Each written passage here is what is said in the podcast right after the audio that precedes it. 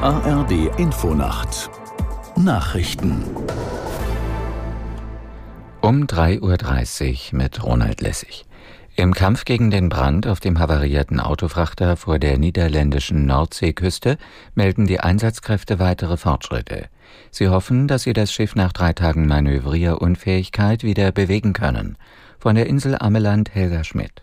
Schleppboote könnten den Frachter jetzt besser steuern, so heißt es, nach Norden lenken auf die hohe See und damit möglichst weit weg von den Inseln, von der Küste und vom Wattenmeer. Möglich wurde der Fortschritt durch ein Team von Bergungsspezialisten. Sie haben es gestern geschafft, das Schiff aus der Nähe zu untersuchen. Sie waren an Deck und konnten eine bessere Verbindung zu den Schleppbooten aufbauen.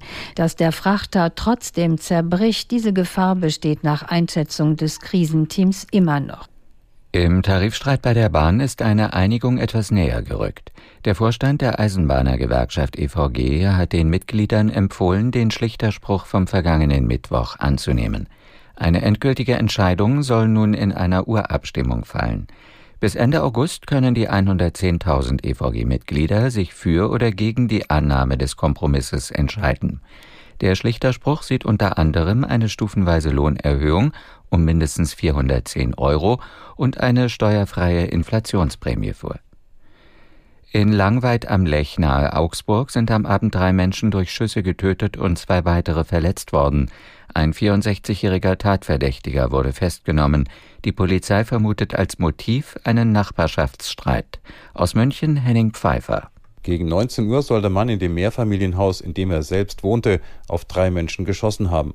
Zwei Frauen, 49 und 72 Jahre alt, und ein 52-jähriger Mann wurden tödlich verletzt. Anschließend sei der Mann knapp 500 Meter zu einem anderen Haus in Langweid gefahren und habe auf eine 32-jährige Frau und einen 44-jährigen Mann geschossen. Beide soll er ebenfalls gekannt haben. Sie kamen ins Krankenhaus. In Lebensgefahr schweben sie nach Polizeiangaben nicht. Der mutmaßliche Täter sei mit seinem Auto weggefahren, aber kurz darauf von der Polizei gestoppt worden.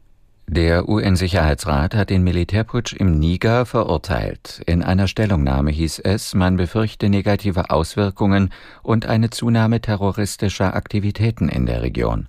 Außerdem forderte der Sicherheitsrat die sofortige Freilassung des demokratisch gewählten Präsidenten Bazoum und die Wiederherstellung der verfassungsmäßigen Ordnung in dem westafrikanischen Land. Inzwischen hat sich der General Tchani zum neuen Machthaber im Niger ernannt. Er gilt als mutmaßlich verantwortlich für den Staatsstreich.